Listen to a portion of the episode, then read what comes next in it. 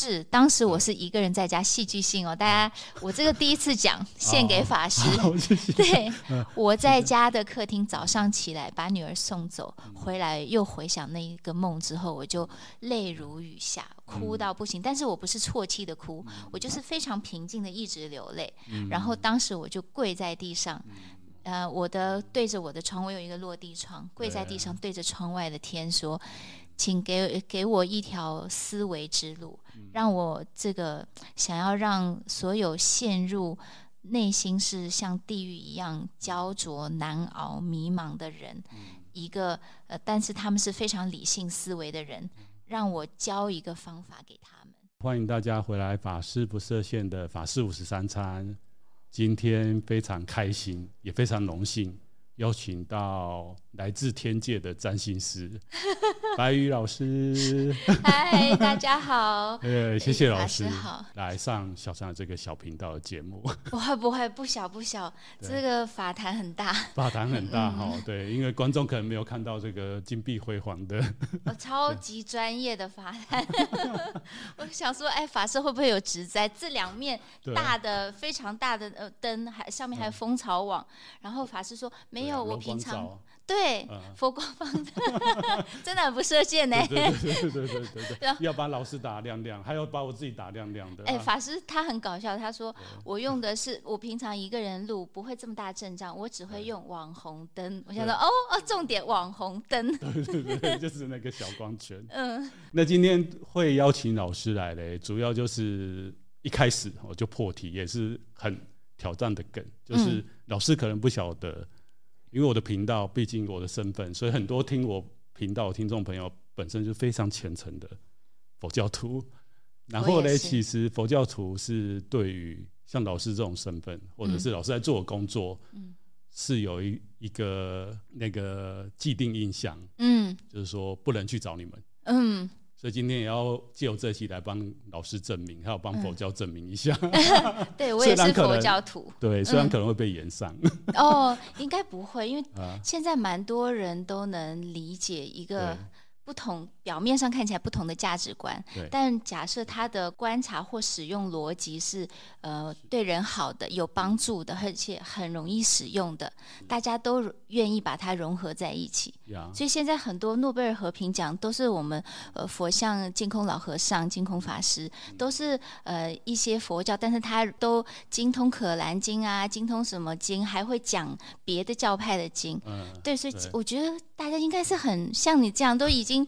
出走了，不止出家，对对对，出走了。对 对对，从佛寺里面出走到往全世界。对呀呀呀，确实，自从做包 case 以后，我才发现，哎，原来是可以用利用。这一些新的媒体跟科技，嗯、然后把佛教的概念呐、啊，嗯，佛法分享给更多的人，嗯，对。虽然我的频道还没有开始上日文字幕或者英文字幕，哦，可以，可以让更多人听到。对哦，那你可能要请很久的假。对对对对对对，上字幕很久哎。对，上字幕嘛，就但是现在 AI 蛮那方便的，对，所以现在我也开始善用这些科技。哦。对，好，那我还是回到，就是说、嗯、一开始可能要跟老师讲一下，就是说确实在那个佛教的原点里面有讲说，就是不要去做这一些像像算命啊，嗯、或是占卜啊，嗯，这一些的事情，嗯，对，那必须跟大家讲为什么佛陀会这样子讲，嗯，哎，我非常赞同，其实，嗯、哦，您说，好，我先讲为什么。嗯哦，因为有的时候你就会遇到一些这个心术不是很好的算命师，嗯，他可能会跟你讲一些东西，是为了他背后的目的其实不是帮助对方，对，为了洗脑，对，或者是要赚钱，嗯，对。那这些事情其实也也不一定是这些人啊，就是宗教里面有很多，嗯，是吧？对对，所以如果你了解这个了以后，你就会觉得呃。其实，哎，佛陀当时当然就是因为在古印度的时候，他们原始的比较大的宗教叫婆罗门教。对，对，那婆罗门教其实是一个算种姓制度嘛，嗯、一直到现在都是在印度也是。嗯、对。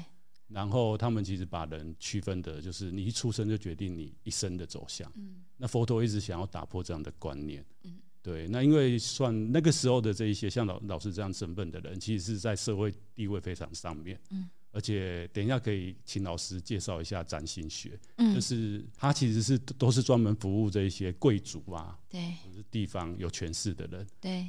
对，所以变成说一般平民百姓是没办法，而且平民百姓也很难获得这方面的知识，对，所以佛陀他是要打破这样的观念，对。对，古代对对对对，几千年前确实是这样。是，对啊，我而且我认为佛陀他很慈悲的是，如果你不去听呃所谓的江湖术士的算命的话，你比较会因为生活上遇到各种困难，去逆增上缘，去学一些东西，像挤牙膏一样把自己的能力逼出来。嗯。我如果一直，因为大部分当时的古代的民众都没有教育程度嘛，所以如果被算命被告知说这个一定不行，那个一定行，那我们人就被定型了。人被定型，我觉得还是小事。被定型之下，我们的大脑被僵化。僵化之后，你就会一直觉得应该有个人告诉我什么对什么做错，我才要做。那我自己就放弃了那个主观能动性去判断、去抉择、去抓机会，就少了那个东西。当然，我觉得在古代，假设如果是王朝制度之下，他们是很喜欢这样的状况，这样才能保得王位嘛。对对对，呃，各个阶层一层一层才分得清楚。对，一层一层才。被割韭菜比较好割，欸、对，喂 喂，对，就是就是那个制度才能被巩固，对对对对，对。那现在就是我们呃，也不能说去中心化的状况很好，但是它至少是我们每个人知道，我可以主动去选择，我可以营造我自己的人生走向。对，在这种状况下，我觉得就不用那么的害怕。再加上大家现在的教育相对来说都是学院派，比较理性，所以呃。呃，如果你有机会去运用自己的头脑去判断，你大概知道说那个人真的是在所谓古代的算命，就是。他说什么就是什么，嗯，对。嗯、但是现在大部分我们去运用算命工具去讲一件事，其实有两个目的。第一个目的就是不用太久时间的咨商和误谈，嗯，为了节省时间。嗯、第一是大家现在耐心都没那么多，真的，然后对，大家没那么多的时间，真的也没时间。对啊，嗯，所以我在想说，我们节目是不是录个二十分钟可以结束？但是老师今天来就不行，不能轻易的放招老师。哎呦，啊、你没讲，我还没这个期待。你讲了又说不行，对，就是我发现这个现在真的是要很精准。哦，对对对，大家没有耐心，是因为其实我们对自己都稍微了解。然后你让我就在那边花钱，然后花一小时、两小时，然后就倾诉我自己的心情。我想说，那我对着镜子也可以啊。对，好多因为大家不了解物谈的呃中立和公正性，然后只知道说哦，我花钱就一定要有感觉。在这种呃也不能叫做呃很急躁，可能是希望达到快速的一个目标这种状态下的话，确实长期的那种物谈对于某些人来说就很难有耐心去执行。嗯，而且还要花钱，哦、现在花钱地方太多了啦。对对对，对，所以这个算命的工具如果运用的好，其实叫玄学的工具，运、哦、用的好可以快速抓一些你个人的特性出来，不用花那么久的时间。嗯、那第二个就是，其实比如说像占星学，其他的我不是非常了解，像占星学啦，或者我们中国的呃紫薇啊，对，对易经啊，它背背后是一个非常严谨的学科体系。嗯，大家以为说只有科学才有严谨的体系，并不是。科学它是严谨的验证型体系，嗯、那学科是严谨的经验型体系。嗯，对，它两个都是不同的体系，都有很严谨的呃思维逻辑和辩证方法。它也有它的验证方法，只是科学可能是用推算数字因果。对，对，学科的话，它是用发展型的思维，嗯、然后用就是辩证的，像哲学的啊，左边看一下，右边怎么样，嗯、然后互相辩论的思维去做一个呃呃抽象的验证，而不是数字化的验证。嗯、所以大家了解这个之后，其实他们是殊途同归。的是，嗯，是。其实我要邀请老师之前，就是也稍微学了一下占星术。哦，自学能力超强哎。然后真的现在就是幼稚园的等级。幼稚园，哎、欸，那个法师是摩羯座，你觉得他的幼稚园可能就是我们的高中大学哦。哦他的日文是自学的，然后他看很多论文和经典，那都是古代的语言呢。对啊，很强。所以应该不是这这一辈子才是出家这样子。哇，那前面出家不成功。对啊，我之前我之前都在想这个问题，我之前是不是没修好，然后这这次再来。那或许是你趁愿再来，你觉得你偏哪一种？老师你好正向哦！我当我这样跟我那个很熟悉的朋友讲的时候，他也说你怎么？不会觉得你是成员再来，嗯，怎么会想到说你是修行失败，然后还要再来？因为是摩羯 哦，是摩羯的关系吗？摩羯哦，嗯、摩羯怎么那么负面呢？摩羯对自己确实是严于律己，哦，对别人就还好。可是我一直哦，好好，你你一直啊，你上升射手嘛？哦，对对对，对，所以你好像还蛮乐观。是，嗯，是我有时候觉得我还蛮乐观的啊。对，你对事乐观，对结论很严谨。哦，对对啦，我都会想到说，如果最后的结果不是很好，那我我我要不要去做这件事情，或者是或者是就可以去承受那个风险？哦，对啊，对，以佛学来说，哪有好与不好？没错啊，所以还好我来出家了。哦，啊，讲得好顺哦，真的，因为我在想说，因为我对一些公共公众的议题也都一直有很有兴趣，嗯，然后就会想说，如果我没出家，会不会去从政？然后我我的一样是出家的这个师兄弟啊，嗯，就跟我讲说，法师还好你来出家，我觉得你不应该踏上那一条路，这样子，嗯，对，嗯，嘿，然后佛法确实也可以帮我把就是。像星座啊，就是一般人可能不了解，嗯、因为像老师解释的方式就很特别。嗯，然后我也是想说，接下来要问老师的，因为以前包括说，哎、欸，我们自己很多师兄弟出家前也都有接触。嗯，然后发现台湾可能在几个星座的前辈，嗯，对啊的努力之下，好像现在台湾蛮多人都会占星，对对对，嗯、来参考自己的生命的方向，碰到一些问题的时候，对。对，就用这个来来先帮自己看一下，或者去找像老师这样子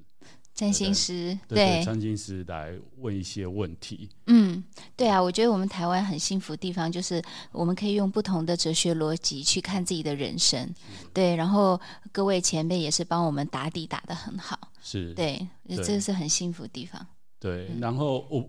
可以跟老师分享一下，就是因为我曾经在日本待过一段时间，我就发现日本人他们就是对血型的那种执着。哦，对，对他们就是真的就是几乎都是在在在叫他们聊天的话题会是血型。血型。那虽然他们也有占星，对，然后他们甚至也有一些一些占卜的啊，西方的或东方的，对，而且大家知道他们来台湾都很喜欢去晴天宫的那个地下街去。算命，对对对。对对，可他们回日本就是完全都在讨论血型，血型，嗯，对，那我就觉得很特别。然后我们我们台湾好像就是星座，嗯，嘿，对啊，血型，嗯，血型是因为有蛮符合日符合日本人的心态，就你要去验血嘛。哦，对啊，就验血之后就会马上知道哦，我是哪种人。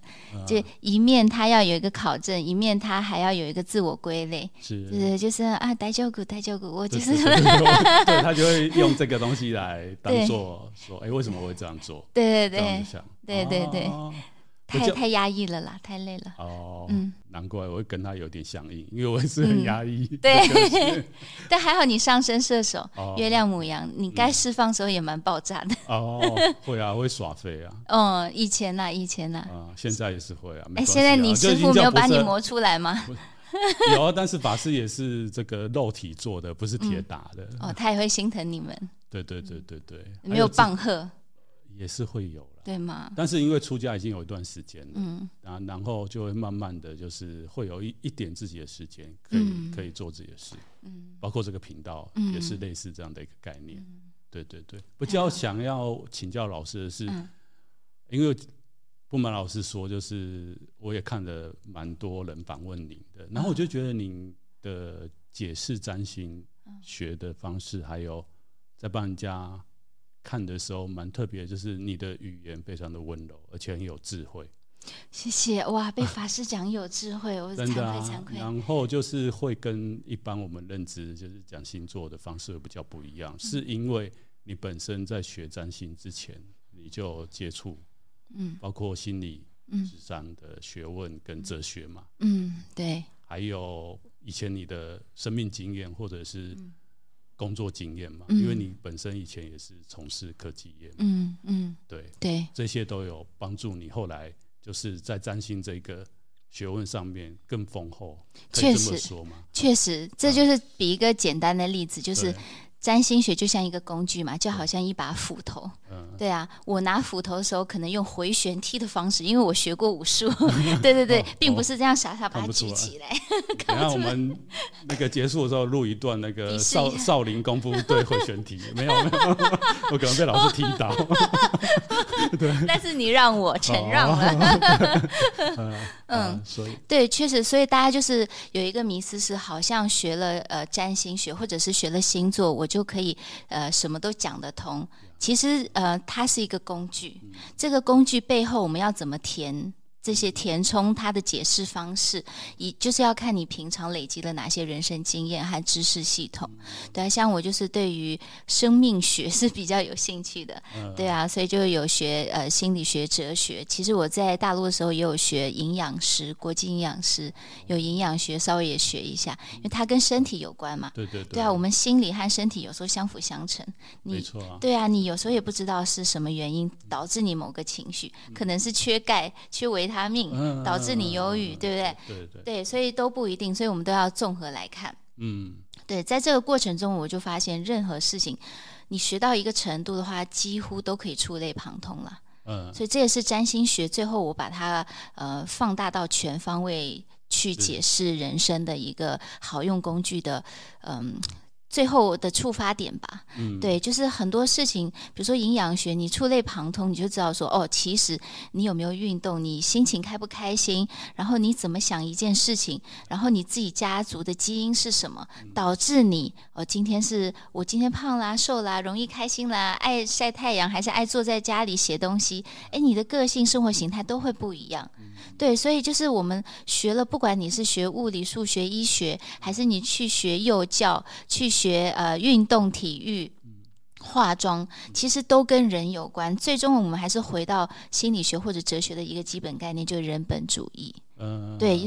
虽然我们现在科学其实是宇宙论比较多。是对，就是把人去掉，我们去单纯的观察这个宇宙。嗯、但但必须说，我们每一个人生存还是以自我为中心。嗯、今天地球可能暖化很严重，但你口渴的时候，最重要的还是要倒杯水喝嘛。对对，对，所以我们的思维还是人本主义嘛。嗯、对，在这种状况下，我们必须要坦诚的面对人本主义这件事。嗯、也许呃，宇宙的中心在某个地方，但在我的内心世界，宇宙的中心就是我。嗯，对，以这种来看的话，其实占星学是非常与时俱进的。嗯，它就是呃地心论，然后宇宙中心是人的人本主义的思维来看这个世界。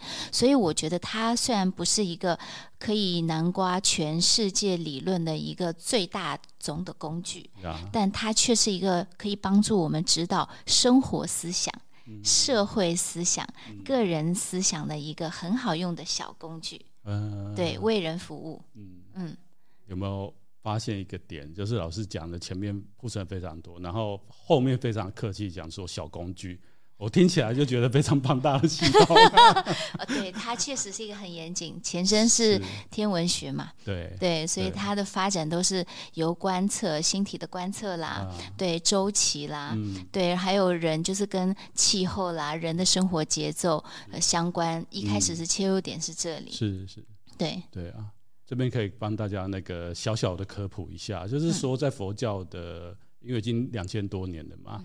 嗯佛教僧侣里面有精通，像老师说这种天文学的法师，嗯，嗯。而且又是在我们汉地，哦，对啊，哦，对啊，老师应该知道，因为之前我给他资料，对，就是唐朝有一位法师，那、嗯、那位法师的名字其实跟这个现在好当代一位法师的名字一模一样，嗯、可是现在大家可能比较知道当代的，嗯、不晓得我们古代唐朝那位法师就是。一行法师，嗯，对，唐朝有一位一行的算禅师吧，他其实本身也有修禅，嗯，但是他后来被我们汉传佛教比较归类在密教的祖师，嗯，对，因为他通的这些东西嘛，然后再加上他那时候就是跟唐朝的时候有所谓的开元三大士，就是从印度来的梵僧，嗯。那因为那时候的佛教已经发展到了，就是说，哎，已经进入要进入密教了，所以有很多咒语啊，或者是这种仪式。那唐朝的皇帝其实对这个蛮信的，是因为他是有一点作为护国佛教的方式，对，所以变成唐朝陨落之前呐，就是因为皇帝。唐朝皇帝因为姓李嘛，他们就是有这个算宗教里面的内卷。对对 对。对对对，就是道教跟佛教佛道之争。那唐武帝的时候，因为他是比较就听信道士比较多嘛，他就要灭佛，所以唐朝的密教后来就衰微，后来就传到日本去，对日本的真言宗这样子。好，有点补充过头，还是回到对，很很长知识。对对对对对，就是一行一行法师当时也是算一个占星师，嗯，而且很特别，就是他当时还领了一个官职，嗯，对，就是好像占星监吧，监监察的监，对，然后他留下一部。著作也是千年的，就是我们中国属于我们自己中国的这个天文的一个系统，叫大大眼历。嗯嗯，对，因为这个占星，诶，应该是说天文学后来就是历法嘛。对。对，就是像老师讲的，但是跟我们古代因为是算农业社会，嗯，所以是跟农业，对，或者是跟作息节气比较有关系。嗯嗯，对，那可惜中国的占星就是后来也就是失传了。是是是是。反正就是紫微斗数啊，易经还流传。对啊，哎、嗯，印度也有占星嘛？对啊，对啊，印度占星学。哦、对，他现在也是算蛮热门的嘛。对啊，阿南德之后，哦、少年阿南德。哦，对啊，对我只知道疫情期间就是阿南德的台，嗯、我们台湾媒体都会广传。对，全世界都是啊，都他小粉丝。哦、可是，可是有有的时候转传，或者是有人会在另外发布的时候，嗯、就是又会截取。发布者的讲法，嗯，还不完全是阿南德的讲法，对，因为后来我去看阿南德，我就发现他讲的怎么跟有一些以讹传讹了。对对对对对对对，这个时代好像蛮容易这样的。嗯，好像是资讯快速流通之后，你也很难证伪，除非找到根源哈。哦，所以老师后来之后会不会有很多就是用 AI 生成模拟你，然后上节目？呃，是有是，我现在就不想被他取代 了。对啊，是不是呃累的时候有这样幻想过？不行啦，还是要真诚服务，本人要出现。哦，对对对对对对，没错，因为看到老师本人真的会会很开心的，就像我一样。谢谢谢谢。对我，我现在比较好奇，想要问老师一个比较特别的问题。哦，就是说老师在服务的过程当中，如果对方的客户哦，当你帮他看这个星盘，嗯、或者要问类似，就是很多人都会问像流年这样的事情。嗯，那你看了以后不是很好，或者是真的不知道怎么，有没有遇到那种真的很烦恼，该怎么跟对方说？哦。可能我年纪大一点，所以这个烦恼比较少。啊、而且我觉得跟学佛法或者学哲学还是蛮有关系的。任何事情不会把它定义为一定不好或者一定好。嗯、好事，我发现有一些个案的好事，我会特别紧张一下，因为就是福兮祸后面可能呃你不知道哈，就是祸福相依嘛。嗯，嗯所以看到似乎不好的，嗯，也是。但是我觉得，可能我们大家如果呃去观察一下，我们可能遇到一些不好的运气，一定是前面我就有感知到，我可能需要改变。嗯。但是我们就是鉴于，比如说鉴于父母啦，鉴于另一半，所以我就是可能会我一改变，大家会。被牵涉到，比如说假假设我是家庭主妇，啊、我想要改变，我要出去工作怎么样？嗯、那小孩谁带呢？嗯、老公的饭谁煮呢？嗯、那公公婆婆会不会觉得我抛头露面呢？啊，随便这个举例，你一个人改变，可能牵扯旁边好多人的呃生活节奏。对，所以很多人，尤其是像我们台湾，大家就很谦虚嘛，就是啊，那我一个人变会麻烦到别人，是我不要改变，这是蛮多一个原因。还有一个原因就是，我改变之后会不会不如现在好？对，那个风险在哪里，我无法把控。但就是一位哲学家说过，如果你前面的路看得清很清晰的话，那你一定是在复制别人的路。哦，所以说我们个人的路，如果向外看或向远看是看不清的，那才是真正你自己的路。对，所以在这种状况下，其实我就会跟个案，假设他可能会遇到一个很严重的状况，比如说冥王星在他的第八宫，冥王星在他第十宫，嗯、就是好像他有什么秘密要曝光了，或者是有什么 灾难要发生了，那他的呃生活或者是个人的自信可能会遇到灭顶之灾。我并不这样觉得，我会觉得说，你可能生命要准备好做一个重大的转变。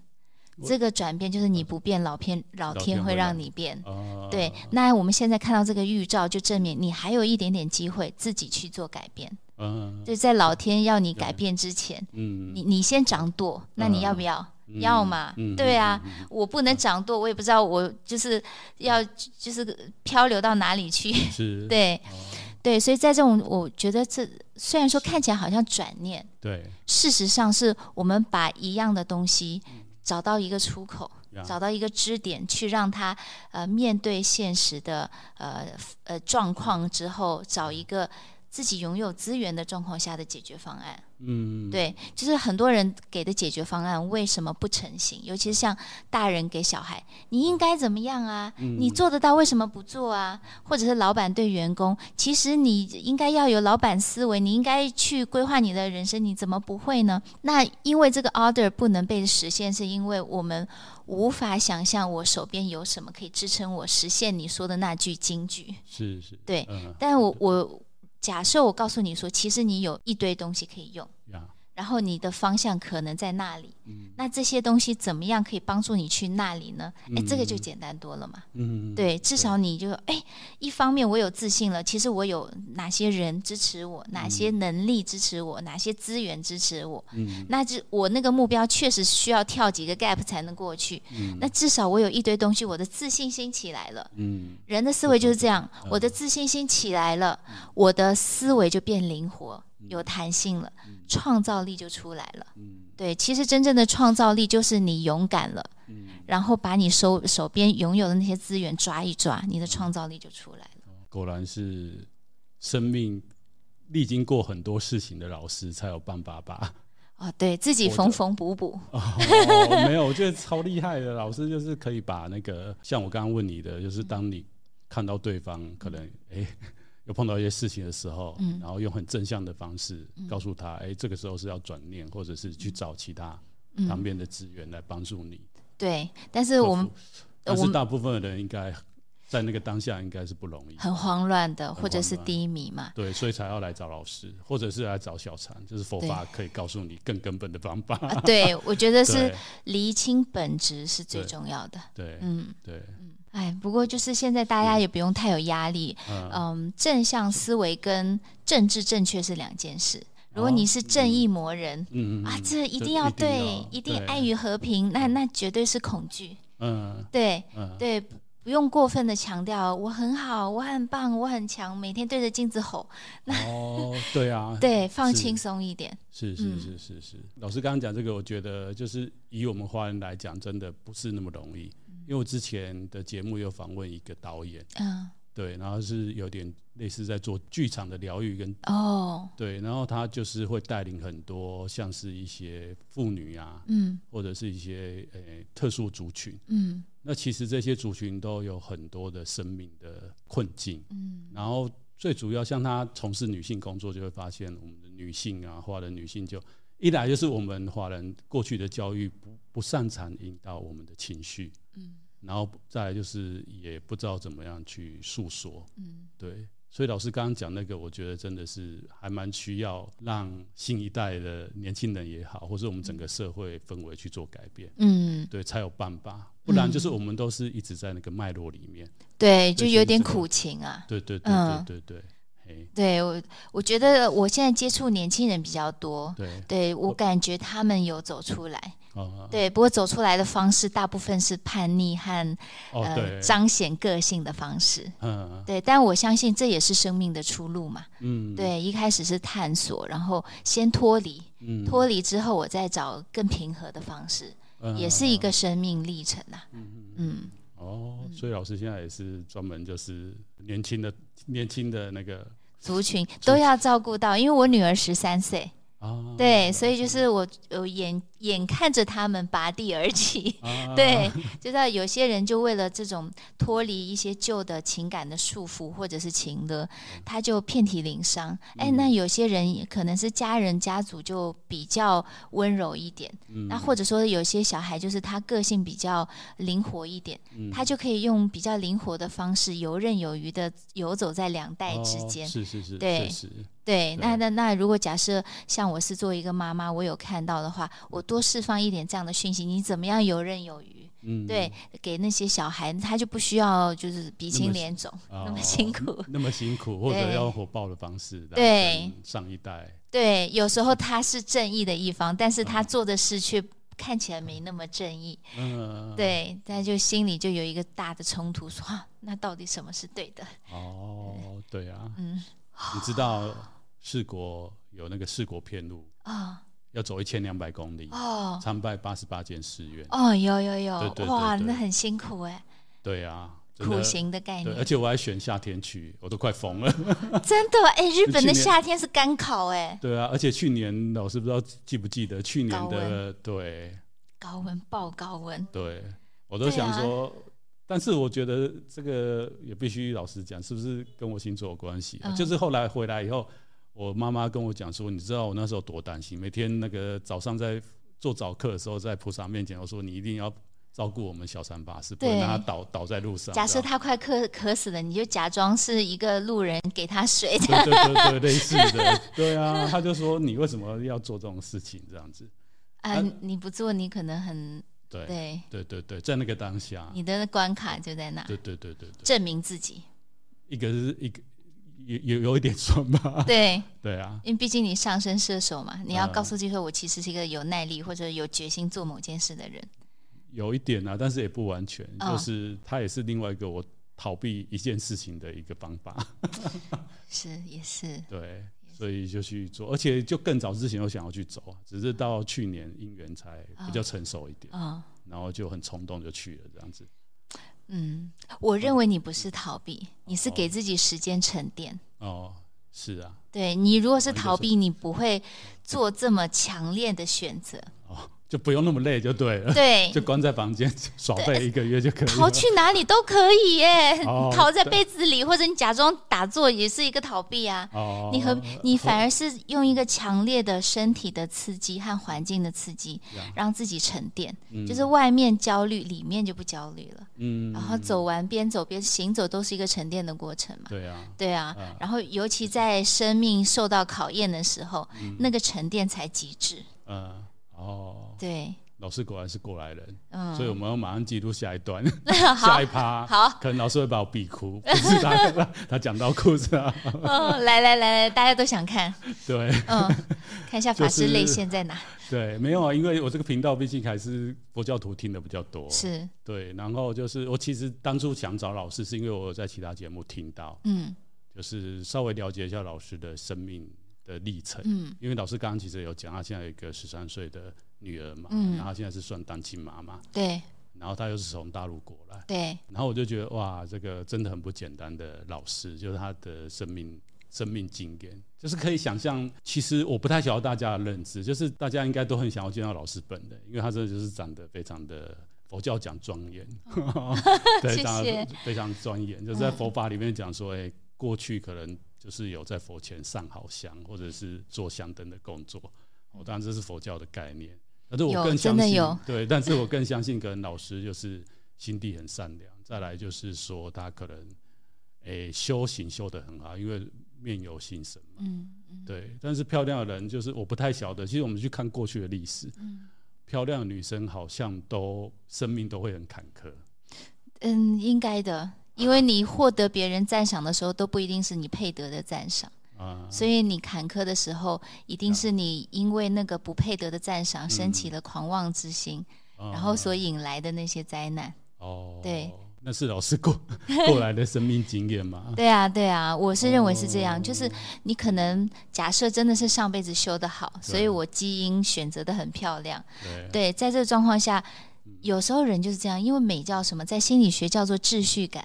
嗯，它是一个严谨的秩序，就好像你拥有了比别人更多的优势资源。嗯嗯，对，大家的生命里面会有这样的潜意识啊、哦，你漂亮，你长得帅，你的个人的资源或者是你内在的生命系统是更有秩序的。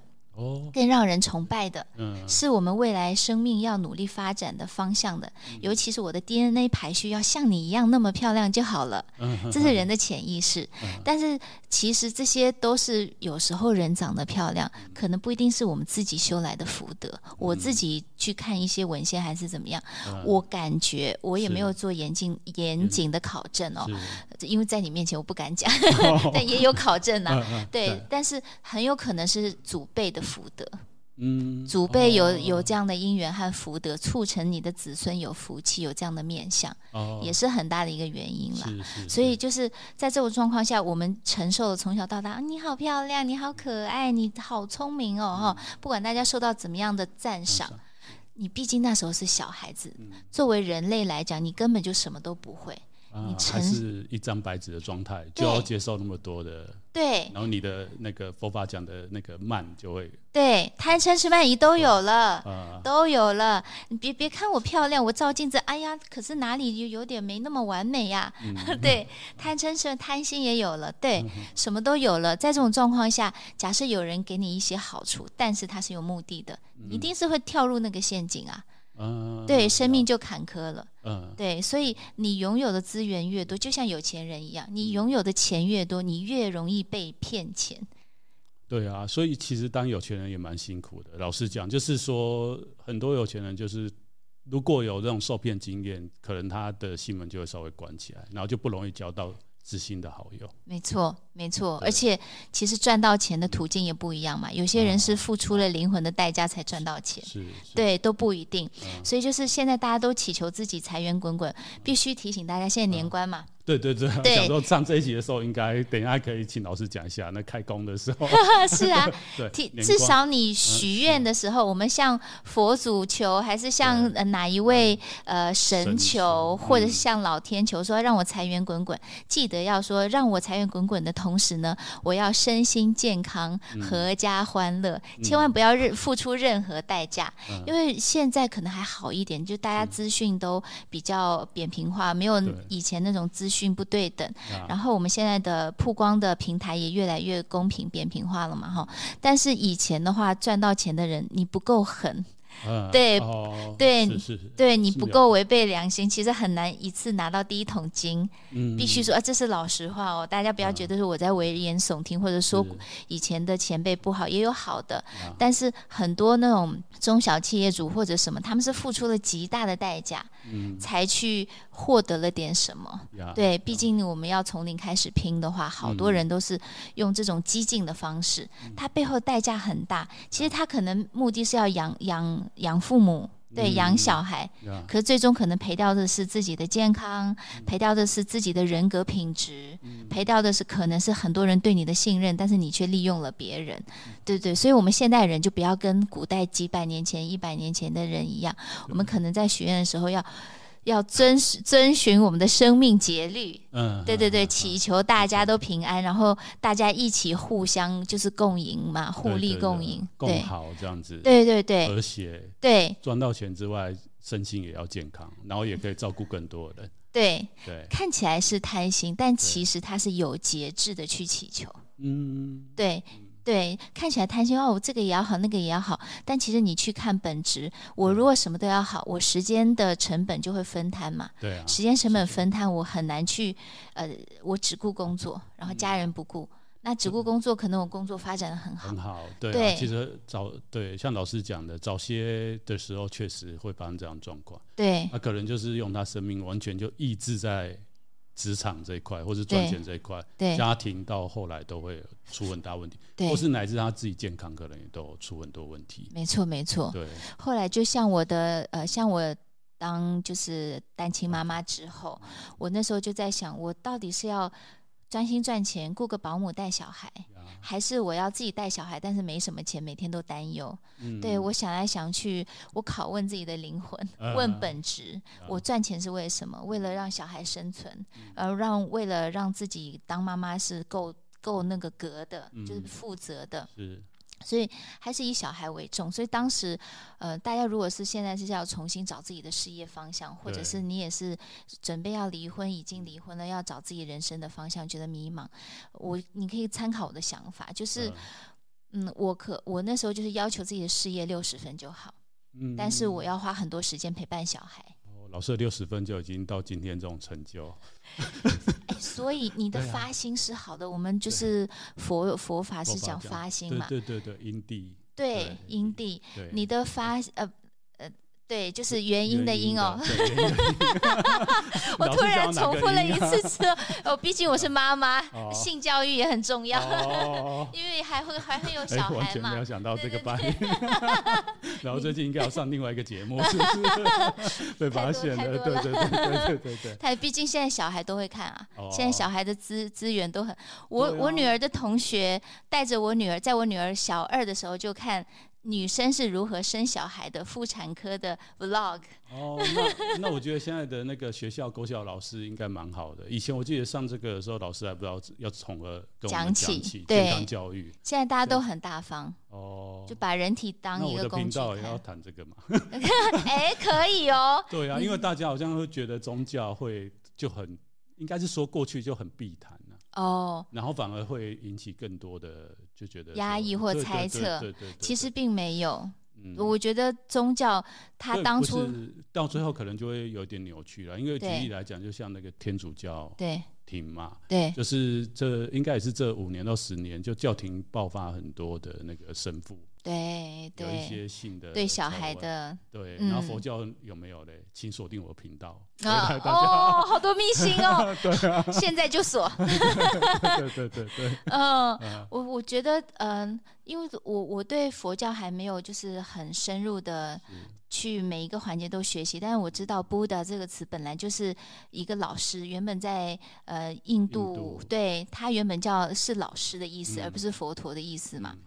那以前的老师一定是先从思想开始教起，慢慢再深入生活。等到要很私密的生活，他已经没那个时间了，因为毕竟他只是一位老师去指导大家人生怎么过。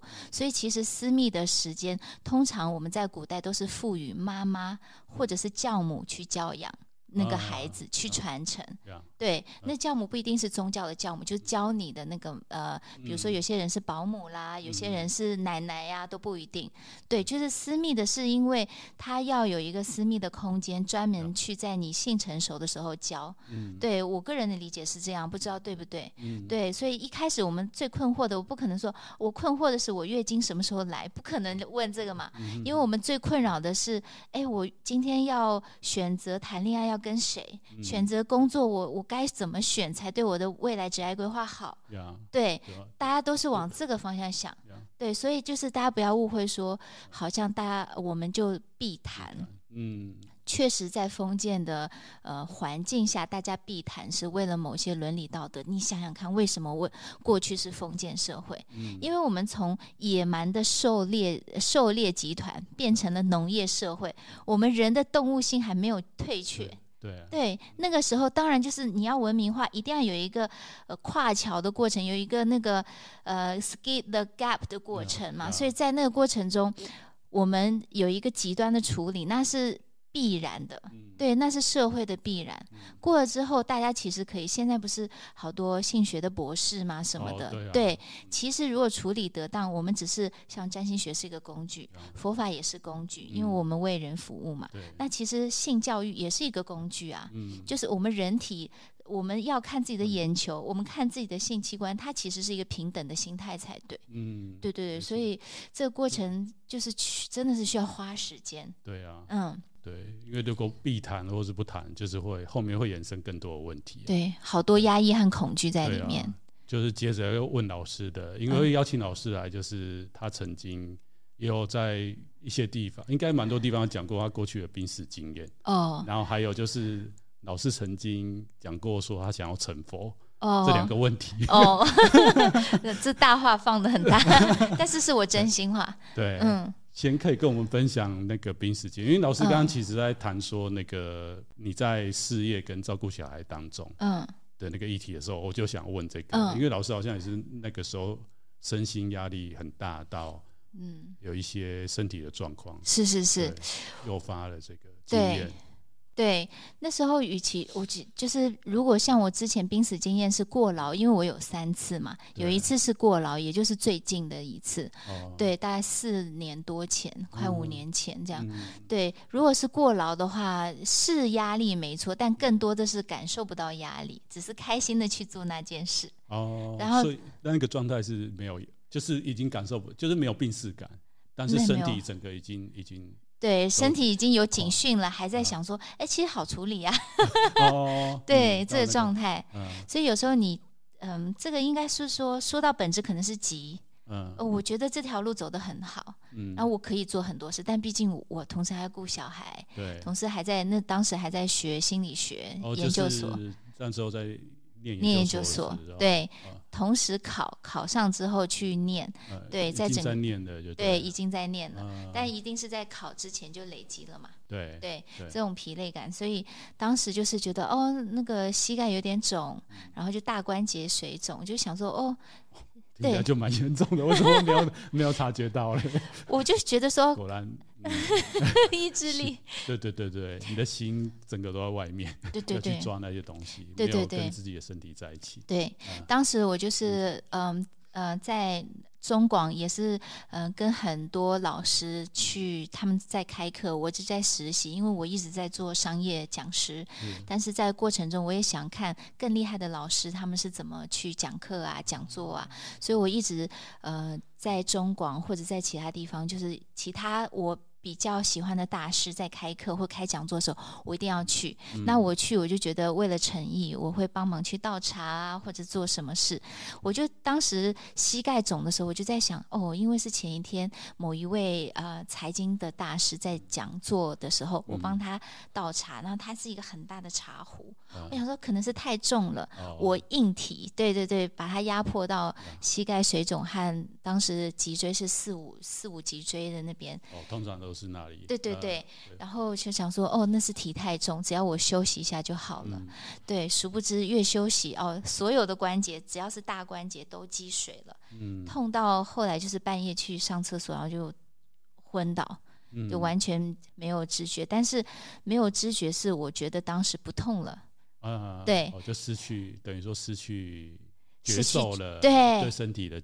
感受对对对，然后再就是有，呃，反正就有机会有朋友就把我送到医院嘛。嗯、对，送到医院的过程中，我就在想说，他对方问我，就是我朋友问我说要不要打那个急救？嗯、对，有有就是救护车来，我就想说不用吧，嗯、不要这样占用社会资源，这么简单的小事。哦，对，哦、因为我昏倒之后有把我摇醒，问我，我说不用，嗯、然后我就一直觉得我是醒的。嗯。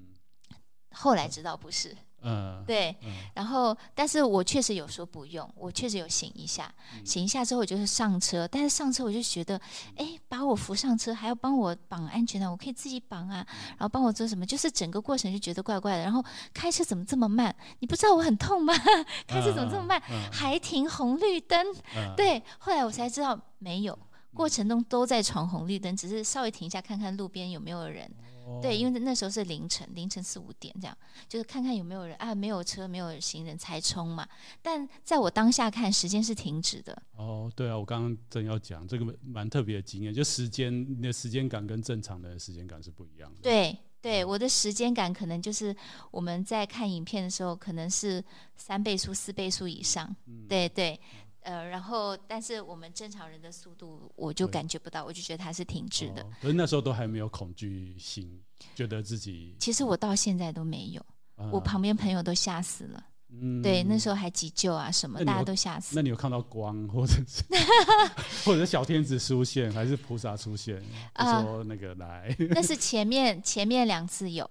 第第三次没有。哦，第三次我就是在想什么，就去那里，然后我就看到大家在干嘛，嗯、我就是非常接地气的一次濒死经验。第三次，哦、前两次，第一次是我的呃忧郁加哮喘，嗯、然后就是呃有濒死经验，那个时候我是有看到光。嗯、然后第二次是我生小孩的时候，嗯、对，就是。有点就打催产针，有点太急，然后医生在下面看诊来不及上来，所以我就有呃有三三四度裂伤，是在那个状况下有大出血。当时我就是有看到千手观音，嗯，对对对，然后也有看到佛陀，就是嗯。就是躺卧这样子哦，对。然后我当时其实我看最多，但我觉得不执迷，它可能是幻想，嗯、可能是我的心理补偿，也有可能。是，对我觉得这个不能执迷，一执迷就是假的，嗯、就过了就算了。你为什么会觉得不能执迷？是从哪里熏习到那么？正法的观念，正法的观念。对啊。第一，我有稍微去读一点点那个，因为我有跟老师学那个东方哲学嘛，就有儒释道。对对对。对，一个是不能执迷，第二是你就很清楚嘛，一些事情你一定要抓在身边，那背后一定不是狂妄的期待，就是呃非常强大的恐惧。嗯。背后的情绪一定是这样。嗯嗯嗯。所以，但是当时我在印度，呃，三年断断续续待了三年，对，对，几乎一年半，每天凌晨四点左右，嗯、就会跟各路呃佛，然后菩萨，还有罗汉一起做早操。嗯，对，就是成真的是做早操，一、一二三四。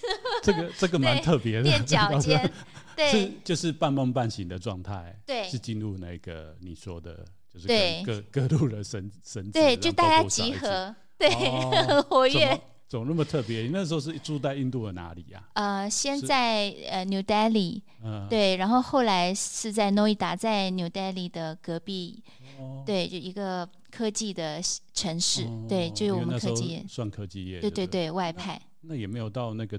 正觉大塔怎么会有佛出来？果然，佛术每个人都是有成佛的因子啊。是啊，对啊。然后只要你心中有佛，他是多少化身可以来的？对啊，没错。对，但不用执着，执着就是魔。对对对对对。对，当时就我第一次，我印象很深。我第一次是我小时候，我我们家是没有什么信仰，就是我的大部分亲戚是信天主教。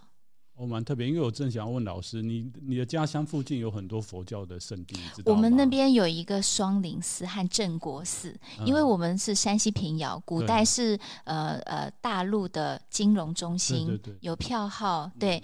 然后我、呃、我们那边有一个双林寺，有一个镇国寺，尤其是双林寺是从呃如果我没记错啊，是魏晋南北朝那个时候就开寺了，嗯啊、然后它所有都是木雕嘛，嗯、木雕和彩塑，泥塑彩塑，对。然后我们从小，我妈就是喜欢一年或者是两三年去拜菩萨。我们那边的菩萨的雕塑都是自在菩萨。然后，呃，我最喜欢是文殊菩萨。我后来最近几年我才知道，原来山西的呃五台山，对啊，就是文殊菩萨。对啊，文殊菩萨根本道场啊。对，对我我不知道，一切都是在无知的状况下开启这个因缘。呃，因为你们附近还有非常有名的，应该也不会很远吧？嗯，那个什么龙门石窟啊，啊，那个也是非常的殊胜，对，殊胜，对，啊，对，世界很大的，对对对对对。然后，呃，我那时候在印度，因为这样的因缘，我对菩萨是很有感的，对。然后我在印度第一次梦到是梦到。呃，释迦牟尼佛，嗯，然后我就在河边，嗯、然后我也不知道是去恒河还是怎么样，就让我梦到河边，释迦牟尼佛就躺在河上漂流，非常的稳，嗯、然后他就说：“哎、嗯，你看这样躺着就可以过河，因为我要准备过河。”我说：“怎么可能会淹死吧？我又不会游泳，我当时不会游泳，还蛮特别。”对，他说：“你你就做做看，你绝对会漂得很舒服，嗯、它很软哦。”他还这样子，我就说：“哦。”真的是好了，够了，就这样，嘿，还真的飘起来，嗯、我就真的顺流，还还有物理学的尝试哦，顺流这样斜斜的飘过去，对，飘到对岸之后，他说：“你看很棒吧？嗯、我给你两个东西很好玩。嗯”我说：“哦，是什么？”就给了我一个鼓，还有一个铁的东西，然后镂空的。我后来才知道那是金刚杵。哦，嗯，对。然后鼓的话，我一直都没有弄清楚它是什么，嗯、但是它是双面的鼓。嗯，中间细，两边粗，双面的鼓。哦，对，但是他说不是用来敲的，嗯、他说你就拿着就对了，有一天你会知道是做什么。嗯，对了，金刚杵我也是不认识，我就说这是用来做什么？嗯、一边一个金刚杵一个鼓，嗯、他说你就拿着就对了。是，对，啊，我说哦，那所以呢，我过河要干嘛？他说、啊、过河了就开始啦，然后就不见了。哦、嗯，我说开始什么？这这个梦还蛮富有意义的。嗯，对呀、啊。嗯。对啊，但是我我对基督教也是很，就是天主教应该说也是很有因缘，因为我在这个梦之前，我大概呃两三年前，在这个梦之前还之后，我都有梦到过呃耶稣基督，而且我有梦到之后，我还睁开眼，我真的有肉体睁开眼，我还看到他。啊、对，然后就是他带我去地下室，木头的地下室，然后地下室里面就是哦有这种宝藏，那个宝藏，一堆宝藏。啊、他就说每个人都有自己的地下室。哦，对，嗯、但是大家不一定有钥匙。嗯，对，但是今天我告诉你说这个钥匙怎么找。嗯，对，但是我忘了怎么找了，对不起啊，关键时刻打了马赛克，真的忘了。哦，对。可是老师，你现在在做事就蛮像你已经对把这个钥匙要分享出来的感觉。哎，对耶，对啊，然后那个渡河，其实，在佛佛法里面讲，要从生死的这一岸渡在渡到生死的彼岸去嘛。对。对，然后在过程当中，释迦牟尼佛要给你两样法宝，虽然我现在没有办法马上帮你解读，但是那两、oh yeah. 对，但是那两个法器就蛮殊胜的。是那个鼓可能要找一下，但是金刚杵在佛教里面就是很殊胜的法器。是，对，是，对，我就对我，那你那你怎么没有来来变成宗教？宗教家。没关系，现在这个时代可能要像老师这种身份，因为那个观世音菩萨，像你说跟菩萨很有缘，嗯，菩萨那个普门品有讲嘛，应以和身现他的身相，然后去度众生，他就以。或许这个时代是老师这样子的方式，比我这方式更合适。也许，也许我我确实从小就是要么想当修女，要么想出家，嗯、这两件事我都想做。嗯、对，就是从心底油然而生的那种愿望。哦、对，那后来是我、嗯、呃。离婚之后，我很想当。我女儿说：“呃、那这样我怎么办？”对啊，寺院可以有，我可以养我吗？我说：“应该可以啊。”那个只能说该欠的欠的债要先还。还对 对，对。然后佛法就是说，如果你有用这种心去服务群众，嗯，也是一种修行。特别是我们华人，其实很。比较喜欢就是不知道你有没有听过，就是维摩诘尊者，对，对，就是居士身，但是修的是跟佛一样的的很，而且维摩诘当时就是，嗯，对，当时就各大菩萨不敢去找他，就文殊菩萨，就是你你你 你说在你家乡，对 对，就过去找他这样子，是是，而且文殊菩萨呃，在我我印象中，我不知道有没有记错，在印度教，呃，印度的印度佛教，对，之前还讲文殊菩萨其实成佛。对，她是七佛之母啊，是是是是，对对对，他就是诸佛之母啊，是，因为她是智慧第一嘛，是是，那佛是因为智慧才有办法解脱，是，他是这一世是为了配合释迦牟尼佛，他才来当菩萨，对，哇，这我这愿望是有多大？对，没有就两个啊，刚好就老师讲的就是佛法讲最两个核心，嗯，要成佛，最后就是智慧跟慈悲具足，那慈悲就是观世音菩萨，是。所以，我们这个事件跟观世音菩萨非常有因缘，包括这个藏传的领袖达赖尊者，他们西藏人认为他是观世音菩萨的化身，是是，对，是。所以老师的愿真的很大，这也是为什么想要成佛嘛。真的，我我从小到大。呃，我常常跟我妈聊天，我妈就觉得我是个奇葩，嗯、就是我只要聊到说哦，呃，发大水，然后就老弱妇孺百姓受难，嗯、我就会大哭。嗯，但是我自己的事，我从来不哭。嗯，对，就从小到大都这样。呃，像我刚结婚的时候，我那时候我我妈还有当时的公公婆婆，我爸妈一起去印度，就是我们一起过农历年还是怎样就。就是我们全部都在一起，你知道姻亲在一起，我们这种新婚燕尔就很紧张。然后媳妇还要准备什么？在印度你要准备萝卜糕还是怎么样？还把自己的手刮破，你是超紧张。我当时就是紧张到大哭。我妈说：“天哪，我十几年没看过你哭哎！除了你说什么老弱妇孺什么呃呃苍生怎么样之外，我觉得你哭点很奇怪之外，我没看过你哭。对对对，我我那是我第一次认知到我的哭点。很奇怪这件事，嗯，然后再到后来我离婚之后，一个人带小孩在台北嘛，然后那时候在台北，呃，我那时候为什么决定要走现在这条路？对，其实很戏剧化，就是一开始我当然是为了救自己，疗愈自己，后来我发现，天哪！这个疗愈的方法很简单，而且很吸引人。可是我周围的同学，拍谁同学出派你们呢？我周围的同同学学习的过程没有我快，呀。但是我后来透过老师知道，是我学的特别快，嗯，大家才是正常的。嗯，对，在这个过程中，我就嗯，可能是因为我以前就喜欢这些知识，我本来就有在累积。嗯、但是后来我发现，我是逻辑能力很快，嗯、我可以快速的就这个人发生任何事情，我可以去把它抓到一两个逻辑。你人生的线路就是因为这两个逻辑而变成了不同的故事、不同的遭遇。嗯、所以在这个状况，我就觉得我可以把这件事情分享给周围需要的人。嗯，这有点投射心理。嗯，我如果当时遇到这样的老师，我就可以少走几年的弯路，嗯、我不用三年忧郁症这样子。嗯、对，嗯、真是这样的投射心理。是，但是我当时就想说，可是我要从哪里切入，大家才能愿意认识这一块？对，不然一开始会觉得你就是个算命的嘛，啊、你就是一个玄学胡说八道嘛，谁知道呢？嗯、我希望我是可以把我自己学院派的这一块理解能够表达出来。嗯、我当时表，我当时理解只能心里理解，嗯、说不清楚。我就说，哦，我们可以用学科的方式，用科学的头脑去理解玄学的工具，是。但是。怎么理解呢？我说不清楚。嗯、对，当时我还不会占星学，对，呃，所以当时我就在家里，那一天我也是同时梦到了，呃呃，耶稣基督和释迦牟尼佛。嗯同时梦到，老师，你 怎么一直梦？对。我做了那么久，怎么都好像不用执着，有形无形都是他们，对。但是就是那个心啊，我觉得您您您刚刚讲那个，嗯、我可以读感受到，就是那个心。想要把那么好的东西分享给别人。啊，对，那个这个很特别，对那个发愿吧，对，嗯，就是发，就是你说发愿，或是发那个菩提心，发菩提心。虽然当时还没办法像现在讲的那么有逻辑，或者是已经把它整理的非常的好，整合的非常的好，可是你那时候发的那个心。一直带你走到现在。是，当时我是一个人在家，戏剧性哦，大家，我这个第一次讲，献给法师。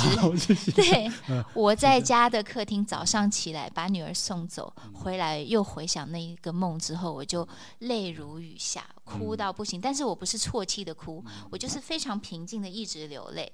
然后当时我就跪在地上，呃，我的对着我的窗，我有一个落地窗，跪在地上对着窗外的天说。请给给我一条思维之路，让我这个想要让所有陷入内心是像地狱一样焦灼难熬、迷茫的人，一个呃，但是他们是非常理性思维的人，让我教一个方法给他们，是让他们用那种，就是让他们的金刚思维是可以弹性化、活化的。嗯，对对对，我当时就是用这个心态在那边。磕对着老天，天嗯、对天空磕了三个响头，很大声，嗯、对，然后就泪如雨下，嗯、然后就自动就合掌了，然后这样起身，嗯、自动就合掌之后，我就心想说：天哪，我知道我要做什么了。嗯、哦，现在想想都非常的感动，嗯、对，就是一种天启一个 sign 的感觉，对对对。对。对现在都想哭。哎呀，呃，没没事没事，我我我可以吸回去。可 以对，可以感觉出来，对，就是那道光就这样洒进来了。对，然后生命有找到一个。支点，支点，对，对。其实与其说啊，我发了那么大的愿吗？嗯、我是想要造福别人吗？嗯、你自己都照顾不好你自己。嗯、很多人，我现在发现好多朋友们都是有这样的心态，就自我怀疑。嗯、其实我当时都没有想这些，嗯、我反而是因为我可以做一件事了，嗯、好像我有存在的价值了，嗯、而感动而喜悦。嗯，就是那个发愿，或者是有菩提心，是因为我觉得我自己有价值，不是米虫白吃白喝。嗯，对，其实是这样的心态，所以大家不用把它想的那么的高大抽象，那么的深不可测。对啊，特别佛教徒听都很怕法师说，哎，你要发愿呐，就是想说我。我我才刚学而已，其实是找到自己的价值感，是，嗯，是，但是很不容易。就是我觉得那个也是老师生命一直累积，可能也不止这一这一期生命累积的，对，对。然后有很多经历很多的缘，然后那一天才显化出来。对，没错，以前怨气很重，对，对，不是发怨的怨哦，是 complaining，对对对对。对，怨气很重，然后负面，看什么都不是抱怨别人就抱怨自己。对，当然我不会表现出来，但我心里的心态确实是那样。哦、对啊，因为那个、嗯、那个是很内在的东西。嗯，对，对不太不太可能会讲出来。对，而且我很有面子，嗯、母羊嘛，太阳母羊，哦、有面子不能讲，就是嗯，大家都很好，嗯、我也很好，啊、心里想说。对，这样好像比较人性一点。后来，后来就变成菩萨的化身。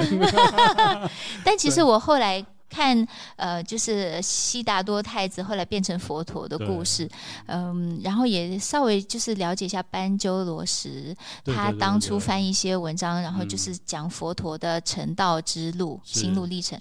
其实这这我们每个人的心路历程都是佛陀成道之路的心路历程，嗯，就是我们经历了所有人间可能会经历的苦。苦集灭道之后才知道，哦，原来大家是这样想的，我也是一样。原来大家经历这么痛苦，我也是一样。那我有一天可能我很幸运找到一个发力点。对。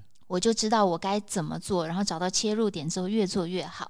那我就把这个很痛苦的过程分享给大家。嗯、我觉得这种同理心和共感、共情力，会让更多人知道说：哦，原来其实往一个让我感觉自我满足、自我肯定的方向努力，其实是可行的。因为有人就这么一路做到了。嗯，假设我一路就很好，天之骄子，最后变佛陀，我就说，嗯，因为我们是不同阶层，种姓制度出来了，不同阶层，所以我可能这辈子无法。对对对。但其实佛陀要讲，就像您说的，就破圈嘛。对。对我们不是属于一定是什么怎么样，对，而是你的心态要怎么样成长。对对，因为后来我在念佛学院的时候，就有个老师跟我们讲。